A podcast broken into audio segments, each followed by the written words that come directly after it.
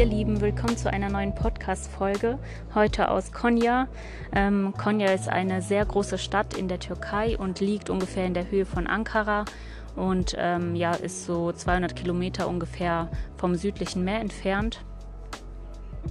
Ähm, ja, Konya ist eine besondere Stadt, die ist nämlich sehr konservativ geprägt und ja, vor ungefähr 100 Jahren, also nach dem Ersten Weltkrieg, wurde ja die Türkei sozusagen begründet von Mustafa Kemal Atatürk. Und damals war das so, dass ähm, Konya ein muslimisches Zentrum war. Also hier von hier werden immer noch sehr viele ähm, Stimmen für die muslimischen Parteien abgegeben. Und damals, als ähm, Atatürk, also so nennen die Türken ihn selber, der Vater der Türkei, also Atatürk heißt so, so viel wie der Vater der Türkei, ähm, als er damals ähm, ja, Präsident war hier in der Türkei, da wollte er die Türkei sehr verwestlichen. Also er wollte, ähm, er hat zum Beispiel das ähm, Alphabet von uns hier eingeführt und hat auch die Sprache ähm, ein bisschen verändert. Also hier wurde früher hauptsächlich Arabisch gesprochen und er hat halt dafür gesorgt, dass mehr Türkisch gesprochen wird und er hat auch so ein paar Sachen verändert, wie zum Beispiel, dass die Ge Gebetskappe der Männer ähm, abgeschafft wurde ähm, weil die einfach ja für ihn zu konservativ war. Und ja, hier in Konya gab es dann super viele Aufstände und ähm, Unruhen. Und ja, man sieht das auch immer noch hier so in der Innenstadt, dass die sehr traditionell gehalten ist. Also wir befinden uns wirklich auch hier mitten im Zentrum. Ähm, an einer Moschee haben wir hier unsere Unterkunft. Äh, die Moschee ist noch aus dem Osmanischen Reich, ähm, aus so beigefarbenen Steinen. Und oben auf der Kuppel und auf den Minaretts, auf diesen Türmen ähm, der Moschee sind die Symbole aus Kupfer, also die sieht echt richtig schön aus. Und drumherum um die Moschee gibt es dann einen riesengroßen Marktplatz mit äh, Sitzgelegenheiten, ähm, grünen Flächen und bei den Gebäuden ist es so im unteren Stockwerk überall sind so kleine Lädchen, die halt noch sehr ähm, antik, würde ich sagen, aussehen. Also das sieht wirklich sehr so ähm, mittelalterlich fast schon aus. Aber wenn man hier nur 100 Meter weiter oder 200 Meter weiter geht, dann gibt es hier drumherum auch schon ganz moderne Gebäude und ähm, Geschäfte. Ja, genau. Auf jeden Fall sieht man hier in der Innenstadt auch sehr, sehr viele Frauen, die eine Kopfbedeckung tragen. Ne, die nennt sich ja Hijab. Und ähm, genau, das Zimmer unseres Hotels, das ist genau auf diese Moschee gerichtet und auf den Marktplatz. Das ist ähm, richtig cool, weil ja, wir haben auch so eine ganz breite Fensterbank in unserem Zimmer. Das heißt, man kann sich da auch zwischendurch mal so hinsetzen und einfach mal draußen auf dem Marktplatz dann die Leute beobachten. Das ist auf jeden Fall sehr interessant. Und ja, mir fallen mittlerweile halt die verschiedenen Kopfbedeckungen der Frauen auf, weil ich mich auch vor paar Wochen so ein bisschen damit beschäftigt habe, äh, wie man ja sich so ein Tuch äh, auf dem Kopf bindet. Ich habe mir bei YouTube ein paar Videos angeschaut und da gibt es echt alle möglichen ja, Varianten, wie man das machen kann. Und ja, seitdem ich das halt alles gesehen habe, fällt mir das halt extrem auf, wie unterschiedlich ähm, die Frauen hier ihre Hijab binden. Und ja, das ist echt richtig schön. Manche ähm, sehen total modern damit aus, ähm, ja, passen das total an ihre Kleidung an und so und andere ja, tragen auch hier sehr traditionell, ähm, man, man nennt die hier irgendwie Dark Moslems, die ähm, halt so ganz schwarz gekleidet sind und wirklich auch bis zum Gesicht alles verdeckt haben. Also man sieht manchmal nur die Augen, manchmal nicht mal die Augen. Und ähm, ja, so Frauen, die halt hier total bedeckt sind, sehe ich jetzt hier auch ähm, ja öfter mal. Also vorher habe ich äh, nur einmal so Frauen gesehen in Isparta und ansonsten noch gar nicht. Ja, auf jeden Fall sieht man halt schon an der Kleidung, dass wirklich Konya auch so ein bisschen konservativer noch ist. Ein paar alte Männer laufen auch immer noch mit dieser Gebetsmütze äh, hier rum. Die erinnert einen so ein bisschen an die ähm, jüdischen Mützen, die so am Hinterkopf getragen werden, nur dass die halt ein bisschen größer sind und so im Prinzip die ganzen Haare bedecken, aber halt ähm, ja die Ohren immer noch frei sind ja, außerdem ähm, ist es voll spannend, das auch hier so, so zu beobachten, weil ja, die Leute, die treffen sich hier auf dem Marktplatz einfach, um Gemeinschaft zu verbringen. Also es gibt sowieso voll viele Sitzgelegenheiten, aber irgendwie ähm, ja, stehen auf einmal mittags auch total viele Hocker draußen, wo dann die Männer so im Kreis sitzen und Chai trinken und dann wird immer wieder mit so Hängetabletts zum Beispiel ähm, bringen dann so kleine Jungs oder auch jüngere Männer bringen dann immer wieder so Tabletts mit äh, Chai raus und verteilen das dann draußen. Und ähm, auf den Wiesen sitzen Frauen und picknicken ein bisschen. Die Kinder spielen hier herum. Und ich habe gestern auch ähm, einen Mann gesehen, der ja so das Leder von Schuhen äh, neu eingepinselt hat mit dieser Farbe. Ich weiß gar nicht mehr, wie die, wie die sich nennt. Auf jeden Fall ja so ein ähm, Schuhputzer oder Pfleger wie auch immer man das nennt. Und genau, unter den ganzen Gebäuden gibt es, wie gesagt, diese ganzen ähm, alt Lädchen, wo dann zum Beispiel, ja, die sich sehr spezialisiert haben auf ein bestimmtes Produkt. Zum Beispiel haben die einen nur Socken, die anderen haben nur Käseprodukte, die anderen haben nur so Haushaltswaren. Und so hat irgendwie jeder Laden so seine Spezialität und die sind hier überall verteilt. Dann gibt's hier so Teppichgeschäfte, ähm, Geschäfte, wo es dann ganz viele Süßigkeiten zum Beispiel gibt oder Brot. Also ist auf jeden Fall echt super spannend, das einfach so zu beobachten. Ja, dann natürlich gibt's auch Tauben, die hier die ganze Zeit auf der Moschee hin und her fliegen und dann unten auf dem Markt von den äh, Menschen gefüttert werden. Und ja, wir haben auf jeden Fall auch richtig gutes Wetter. Ich befinde mich übrigens gerade ähm, ja im Hinterhaus sozusagen. Hier gibt es ähm, auf dem Dach so einen Bereich wie so ein Balkon, wo die Wäsche vom Hotel aufgehängt ähm, wird. Ich habe jetzt auch eben unsere Wäsche nochmal gewaschen und hier aufgehängt. Ja, und hier sitze ich gerade so ein bisschen abgeschirmt in der Sonne und ähm, nehme den Podcast für euch auf. ja, vielleicht noch ein bisschen was ähm, zur Stadt Konya. Hier ist Fleischbrot ganz beliebt, also ähm, ja, im Prinzip ist das Pide, so Pizza-ähnliches Brot, wo dann so ein bisschen Hackfleisch mit Gemüse drauf verteilt ist. Ähm, das wollen wir auf jeden Fall auch noch probieren. Mal gucken, ob wir das heute irgendwo ähm, herbekommen. Der Fachausdruck oder der türkische Name dafür ist ähm, Etli Ekmek. Also Ekmek heißt Brot. Ich denke mal, Etli heißt dann mit Fleisch. Und genau, was hier auch noch ähm, sehr bekannt ist, sind die Tänzer. Und zwar werden die ähm, als Derwische bezeichnet. Ich weiß auch nicht, ob ich den Namen jetzt richtig ausspreche. Diese Tänzer sind auf jeden Fall sehr besonders, weil die sich 15 Minuten lang im Kreis drehen. Also ich weiß echt nicht, wie man das hinkriegt, sich 15 Minuten im Kreis zu drehen oder was die dann danach machen. Aber auf jeden Fall treten die hier jedes Wochenende am Samstag in der Kulturhalle auf und ähm, im Sommer dann auch draußen. Und die sind hier auf jeden Fall ähm, ja so ganz typisch für Konya. So viel zu der Stadt. Wir haben heute den 11. Mai. Es ist jetzt ähm, fast 12 Uhr mittags, also Mittwoch haben wir heute. Und ja, wir sind jetzt seit Montag hier in der Stadt. Ähm, pausieren gerade ein bisschen. Wir sind ja die letzten Tage durch den Kiseldar Millipark gefahren. Und ähm, genau, wir haben dort ein bisschen gefilmt und auch fotografiert. Und ähm, Henry bereitet gerade das ganze Material auf, während ich halt ja so ein bisschen drumherum was mache. Wie gesagt, Wäsche habe ich gewaschen, dann ähm, nehme ich den Podcast auf und ja kümmere mich so ein bisschen um die ähm, Versorgung, also Snacks und so weiter, damit Henry dann in Ruhe das YouTube-Video schneiden kann. Ja, mal sehen, ähm, ob wir das äh, Video so schnell schaffen zu schneiden. Auf jeden Fall wird wahrscheinlich dann Freitag das Video raus sein und auch der Podcast. Und wenn ihr Fragen zu unserer Reise habt, dann könnt ihr die zum Beispiel auch gerne unter die YouTube-Kommentare schreiben oder hier im Community-Bereich vom Podcast. Ähm, da gibt's auch so eine Fragesection und ich glaube, die ist sogar anonym, also da sieht man auch keine Namen. Also könnt ihr gerne äh, mutig sein und da ein paar Fragen zu unserer Reise stellen. Wir würden uns auf jeden Fall freuen, euch das zu beantworten. Ähm, genau. Den letzten Podcast habe ich ja fast vor einer Woche in Aksu aufgenommen. Und von Aksu aus wollten wir ja dann in den Kieselder Nationalpark starten. Und ähm, unser Plan war es, ähm, für den Abend einen Campingplatz in den Bergen zu erreichen, der auf 1700 Höhenmetern liegt. Dafür mussten wir aber als erstes einen Pass auf 2055 Höhenmetern überqueren, dann nochmal runter auf 1300 Höhenmeter und dann wieder auf 1700 Höhenmeter, wo der Pass ähm, dann gelegen, äh, wo der Campingplatz gelegen war. Und ähm, ja, deswegen haben wir dann in Axo als erstes Vorräte eingekauft, weil es dort auch kaum Städte gab oder Dörfchen, damit wir einfach versorgt sind, haben nochmal ein bisschen Bargeld abgehoben, um halt beim Campingplatz dann zu bezahlen, falls die keine ähm, ja, Kartenbezahlung haben. Ja, das ging dann schon richtig witzig los mit dem Geld abheben. Also wir sind zur nächsten Bank gefahren, die wir gefunden haben.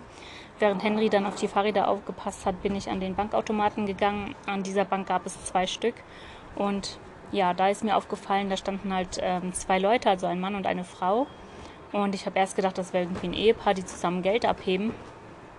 Aber der Mann, der hat das irgendwie für die Frau gemacht. Also der hat da auf dem Bildschirm rumgedrückt, während sie dann ihre Karte reingeschoben hat.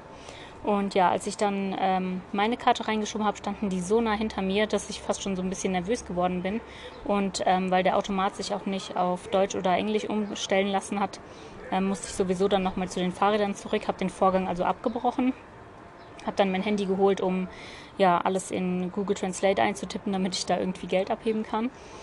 Und in der Zwischenzeit sind dann noch ein paar Männer gekommen, also standen dann mittlerweile ungefähr sechs Personen vor den zwei Bankautomaten, irgendwie auch total nah aneinander.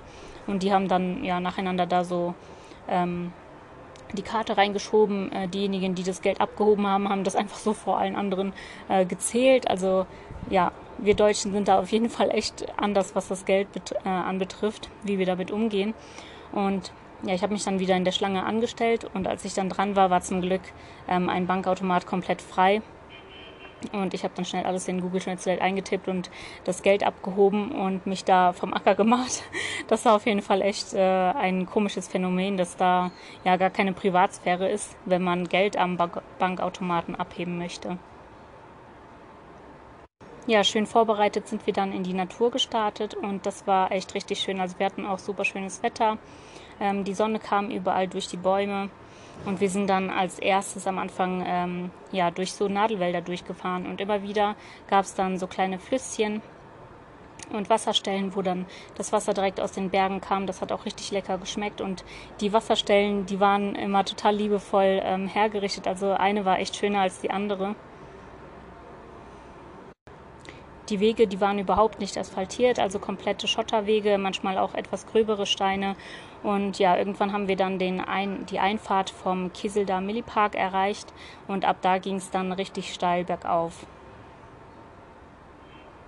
Wir sind dann also im Prinzip den ganzen Tag da ähm, schön berghoch gefahren, haben die Natur bestaunt, haben immer wieder angehalten, ähm, fotografiert und gefilmt. Also wir machen das meistens so, dass ähm, ja, ich Henrys Fahrrad dann festhalte und ja, er steigt kurz ab und macht dann Bilder oder Fotos, damit es dann auch schnell wieder weitergeht. Natürlich, wenn man den Tripod aufstellen muss, ähm, dauert das ein bisschen länger und dann fährt man auch wieder ein bisschen hin und her.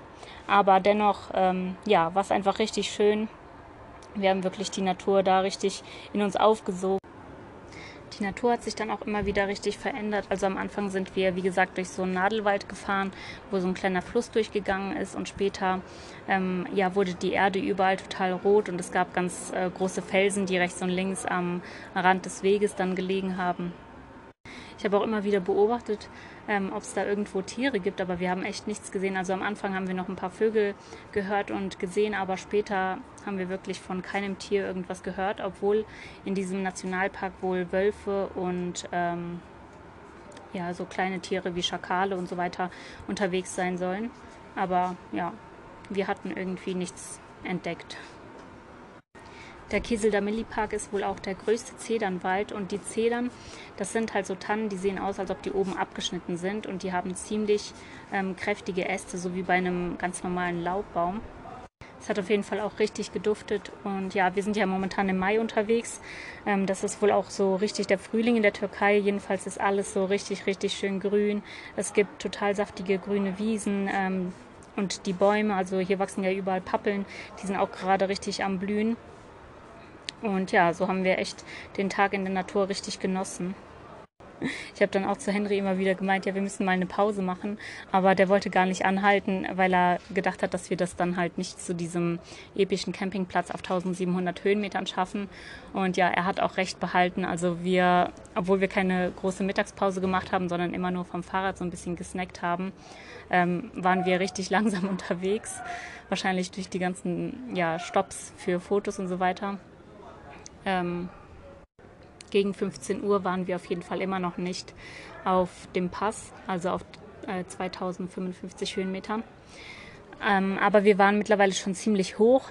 Also ich glaube, gegen 16, 17 Uhr sind wir auf ein Plateau gekommen. Also ähm, ja, das war ungefähr auf 1900 Höhenmetern war so ein riesengroßes Plateau und ja, diese Landschaft dort ist ähm, auch als Mondlandschaft bekannt. Also da, dort, dort war es dann richtig kahl, es gab fast keine Bäume mehr.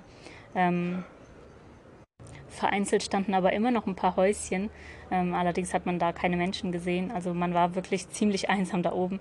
Die Wolken sind auch so ein bisschen zugezogen und ähm, es, es, gab am Rand des Weges auch immer wieder so kleine Schneegletscher, von denen dann immer so richtig Kälte ausgestrahlt ist. Ich habe dann echt gedacht, dass es gleich noch anfängt zu regnen, weil, wie gesagt, die Wolken so zugezogen sind. Aber es hat dann nur angefangen, so ein bisschen zu nieseln, also zu schneien. Und genau, dann haben wir ähm, das letzte Stück dann noch gemacht, so gegen 17 Uhr ähm, auf 2055 Höhenmeter und von da ging es dann bergab. Aber zu dem Zeitpunkt haben wir auch schon gedacht, dass wir es wahrscheinlich nicht mehr schaffen auf 1700 Höhenmeter. Also ähm, ja, weil es einfach schon richtig spät geworden ist und wir auch körperlich echt schon müde waren.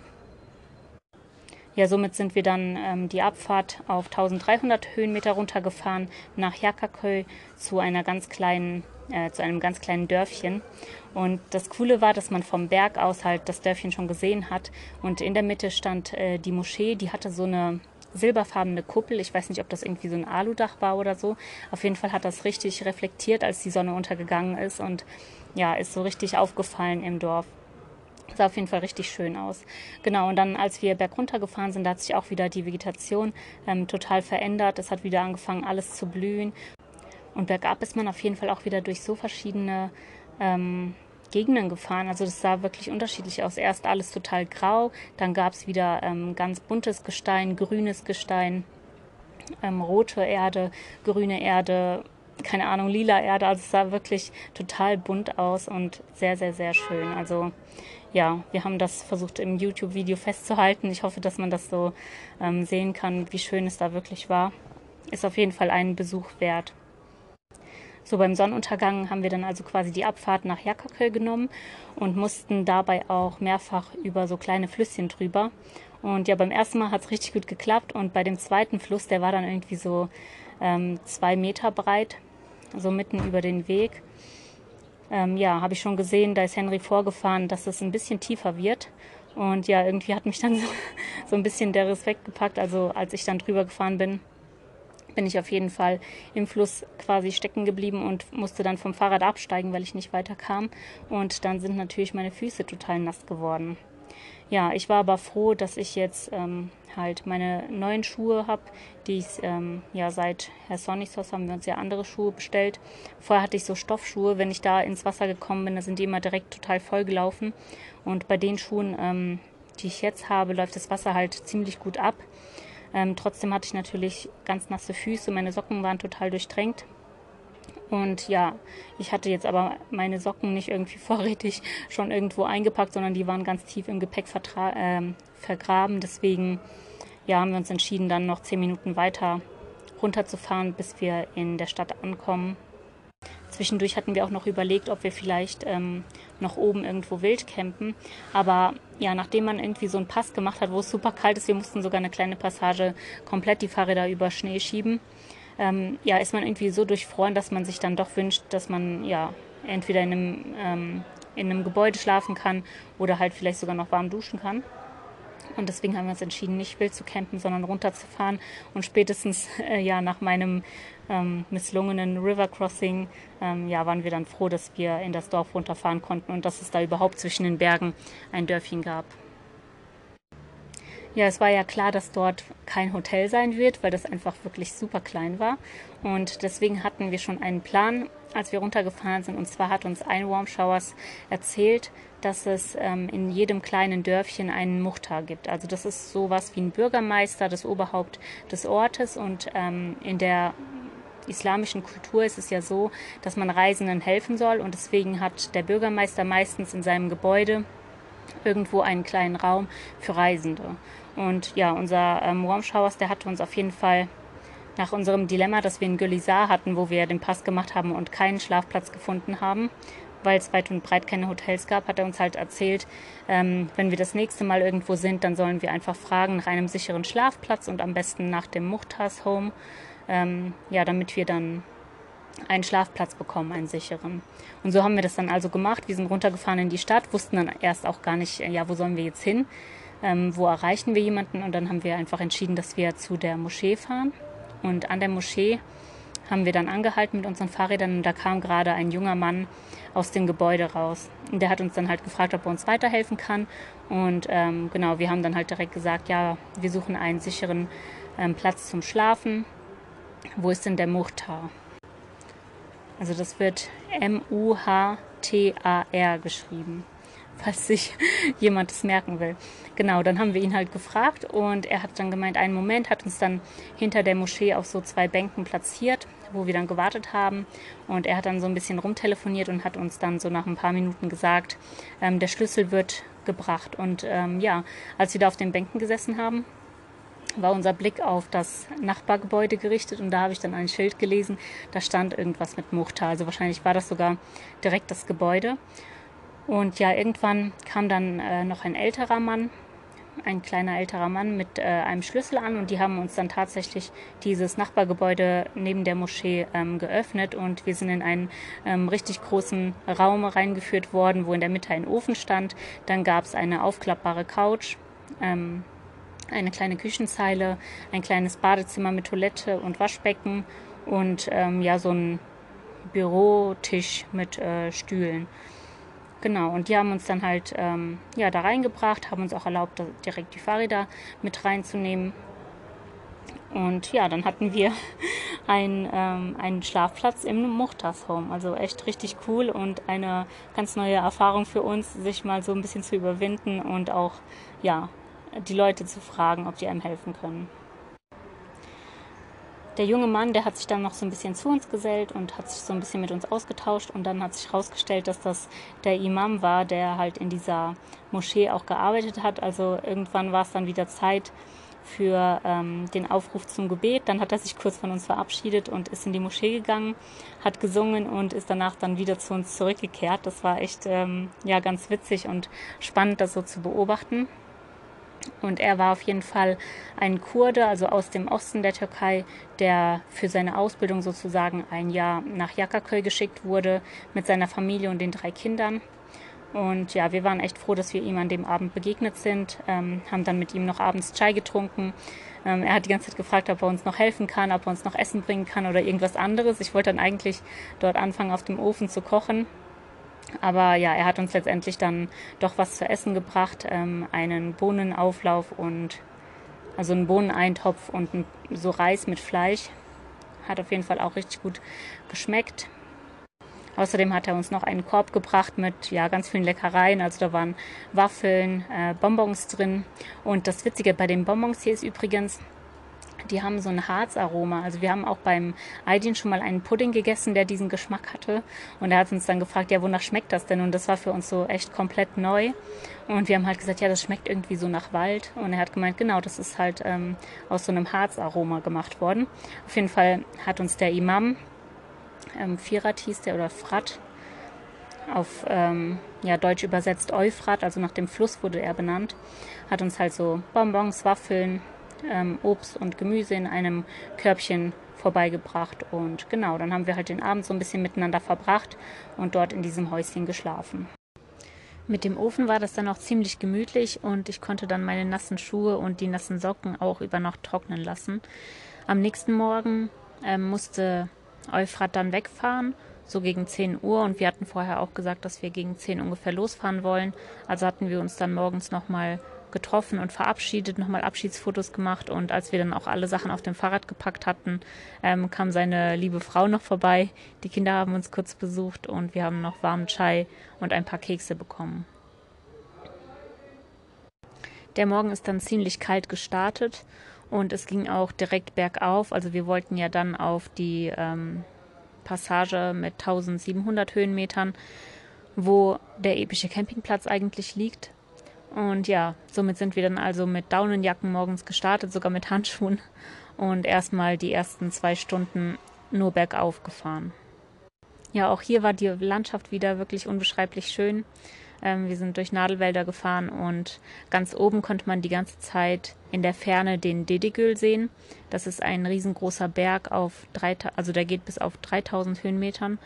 Und ähm, ja, der war noch mit Schnee bedeckt und an diesem Aussichtspunkt, wo auch der Campingplatz gelegen hat, da war tatsächlich ein wirklich richtig schöner ähm, Spot. Also man konnte total weit in die Ferne sehen, die ganzen Berge.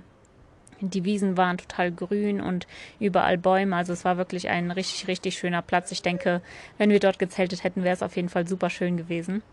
Danach haben wir also die Abfahrt genommen und sind im Prinzip aus der Natur wieder rausgefahren und auf Asphaltstraßen. Und ähm, ja, ab da wurde es dann auch endlich wieder etwas wärmer. Also man konnte ähm, die Handschuhe wieder ausziehen. Und ja, dann sind wir eigentlich schon recht schnell am Lake Beige hier angekommen. Den hat man auch in der Ferne die ganze Zeit schon sehen können seit der Abfahrt. Und ähm, genau, dann sind wir den Rest des Tages eigentlich so auf der asphaltierten Straße Richtung Beige hier gefahren. Und in Beige hier hatten wir einen Warm Showers ähm, spontan angeschrieben. Und ja, der hatte, der hatte sogar geantwortet, dass es okay ist, wenn wir am selben Tag noch kommen oder halt am nächsten Tag. Wir wussten noch nicht genau, wie schnell wir vorwärts kommen, weil das auch eine Strecke von über 70 Kilometern war. Und ja, gerade mit dem Anstieg am Anfang kann man das nie so zeitlich einschätzen, wie lange man dafür braucht. Deswegen hatten wir uns ähm, ja selber so als Zwischenziel gesetzt, dass wir einen bestimmten Punkt erreichen wollen, wo es auch wieder einen öffentlichen Campingplatz gab. Und von dort aus wollten wir dann schauen, ob wir es noch nach Beche hier schaffen oder eben, ja, je nachdem, wie wir uns fühlen, ob wir da dann ähm, campen wollen oder lieber weiterfahren möchten. So haben wir das dann also auch gemacht, sind die, den ganzen Tag gefahren und auch die Umgebung um Beische hier, um den Lake ist total wunderschön. Also ähm, ja, wie gesagt, momentan blüht alles und die ähm, die Erde leuchtet orange an manchen Stellen und dann gibt es auch immer wieder, ähm, gerade um den See, so kleine Vogelreservoirs, wo man dann auch sieht, dass halt viel ähm, Schilf wächst und dass da viele Vögel sind und so weiter. Und ja, das war auf jeden Fall auch ein sehr entspannter Tag dann und äh, beziehungsweise Rest des Tages. Also ja, wir haben dann einen Zwischenstopp gemacht, haben dann nochmal unserem Warmshowers geschrieben und haben ihm gesagt, dass wir es schaffen, am Abend noch anzukommen, dass es aber spät werden würde, ob das für ihn okay ist. Und ja, für ihn war das auf jeden Fall auch okay.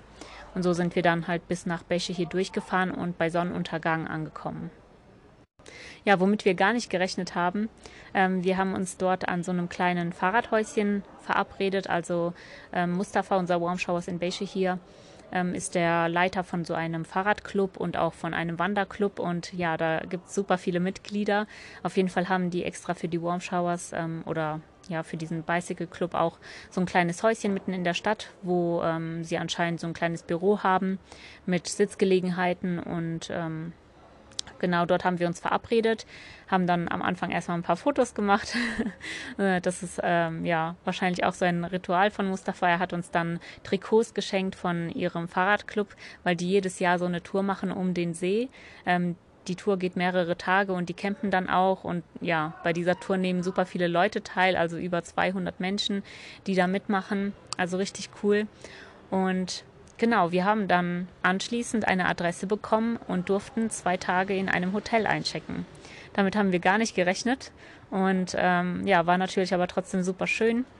In dem Hotel gab es dann Frühstück und Abendessen, das auch sehr lecker war. Und ja, somit sind wir dann am Abend haben wir uns wieder von Mustafa verabschiedet und sind dann zum Hotel gefahren, wo wir dann unsere Fahrräder unten in einem Raum ähm, abstellen durften. Wir durften da leider die Fahrräder nicht mit aufs Zimmer nehmen. Und genau, sind dann halt ins Hotel. Und für den nächsten Tag hatte Mustafa, also für sonntags, ähm, eine Trekkingtour geplant mit seinem Wanderclub und hat uns auch gefragt, ob wir gerne mit ähm, wollen oder schon weiterfahren möchten. Und ja, wir haben uns die Gelegenheit nicht entgehen lassen, sondern sind gerne mitgefahren. Und somit wurden wir dann ähm, am nächsten Tag gegen 10 Uhr mit dem Bus abgeholt und sind noch auf eine wunderschöne Wandertour gefahren. Ja, der Bus war ähm, voll mit äh, jungen türkischen Leuten. Also ähm, gegenüber von dem Hotel gab es auch so ein Mädchen-College. Ähm, die Mädels wohnen dort wohl auch. Und genau, dann sind ungefähr ja eine Handvoll Mädels mit eingestiegen und es saßen auch schon ein paar Jungs mit in dem Bus. Und auf jeden Fall ähm, ja, sind wir so ungefähr 20 oder 30 Kilometer dann in die Natur gefahren. Und ähm, auf dem Weg dahin, ja, war wirklich super Stimmung, obwohl es erst 10 Uhr morgens war.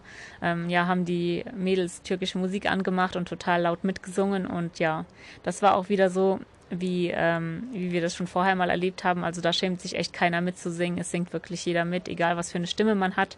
Es ist irgendwie ja eher komisch, wenn man sich zurückhält und nicht mitsingt. Ähm, Genau, so sind wir dann äh, an unserem ersten Stopp angekommen. Wir sind insgesamt mit zwei Bussen gefahren. Der andere Bus war sogar noch voller. Ähm, ja, ich weiß gar nicht, wie viele Leute wir waren. Also ich schätze echt mal mindestens 50. Und am ersten Stopp haben wir dann ähm, ja ein Gruppenbild gemacht mit allen zusammen und sind ähm, auf so einen kleinen Turm geklettert, von dem aus man dann äh, Storche beobachten konnte. Dann ging es weiter auf den zweiten Stopp, wo wir angehalten ähm, haben und dann ja so eine kleine Wanderroute gemacht haben, die ungefähr fünf Kilometer ging. Am Anfang ging es zu einer Höhle. Ähm, in der Höhle gab es Schnee, also da waren richtige Eiszapfen ähm, gehangen und ja, danach ging es weiter durch einen schönen Nadelwald. Dort haben die Leute dann auch so Pilze gesucht. Also ich habe am Anfang gedacht, hey, was suchen die da die ganze Zeit auf dem Boden? Habe dann Mustafa gefragt und er hat mir dann ähm, erzählt, dass sie Lammnarbe suchen oder Lammbaby. So hieß das zumindest bei Google Translate. Ich habe das noch nie gehört. Das sind auf jeden Fall ähm, ja spezielle Pilze, die wohl als Delikatesse gelten und ansonsten auch sehr teuer sind. Und ja, tatsächlich haben ein paar Leute sogar welche gefunden. Ich habe die dann auch ähm, ja sehen können. Sehen auf jeden Fall echt komisch aus. Sowas habe ich noch nicht gesehen. Genau, dann ging es weiter. Wir haben dann eine kleine Pause gemacht. Ein paar Leute hatten Kaffee oder Chai dabei und haben das dann auch getrunken. Waffeln wurden verteilt und wir haben uns einfach ja auf so eine wunderschöne Wiese gesetzt, die Schuhe ausgezogen, sind barfuß ein bisschen über die Wiese gelaufen. Und ja, nach einiger Zeit ähm, sind wir dann wieder weitergewandert. Und als wir weitergegangen sind, da habe ich bemerkt, dass ähm, ja der Duft, wo wir gerade unterwegs waren, richtig intensiv war. Da habe ich dann nochmal ähm, Mustafa drauf angesprochen, was das ist, ähm, wonach es hier so riecht. Und ja, dann hat er angehalten und mir auf dem Boden gezeigt, dass überall Thymian gewachsen ist. Also es hat echt richtig schön gerochen. Und ähm, genau, wir sind dann weitergewandert und kamen am Ende auf eine ganz große Wiese an, von der aus man dann auch nochmal ähm, die Berge sehen konnte mit ihren weißen Kuppen. Und auf dieser Wiese haben wir dann ja so eine ganz große Abschlusspause im Prinzip gemacht. Dort waren dann schon ein paar andere Organisatoren von dieser Veranstaltung. Die Busse wurden dorthin gebracht und ähm, ja, es wurde ein Grill aufgestellt. Ähm, die hatten schon angefangen, Lagerfeuer zu machen. Ja, und dann gab es halt Fladenbrot mit äh, Sucuk und ein bisschen Tomaten, Fanta Cola und am Ende auch noch ein bisschen Chai. Und die Stimmung war richtig gut. Also jeder hat sich da einfach so ein bisschen ausgeruht und hingesetzt, gesonnt. Ähm, danach wurde auch äh, Musik angestimmt und sogar getanzt. Also ja, es war ein richtig schöner, richtig schöner Abend. Es war mittlerweile dann auch schon so 16 Uhr, 16, 17 Uhr und wir sind dann wieder zurück zum Hotel gefahren beziehungsweise wurden zurück zum Hotel gebracht. Die wollten dann eigentlich noch durch die Stadt wandern, ähm, durch Beische hier, aber wir waren echt schon müde. Und ähm, genau, deswegen sind wir dann im Hotel geblieben und haben uns im Prinzip dann auf den nächsten Tag vorbereitet.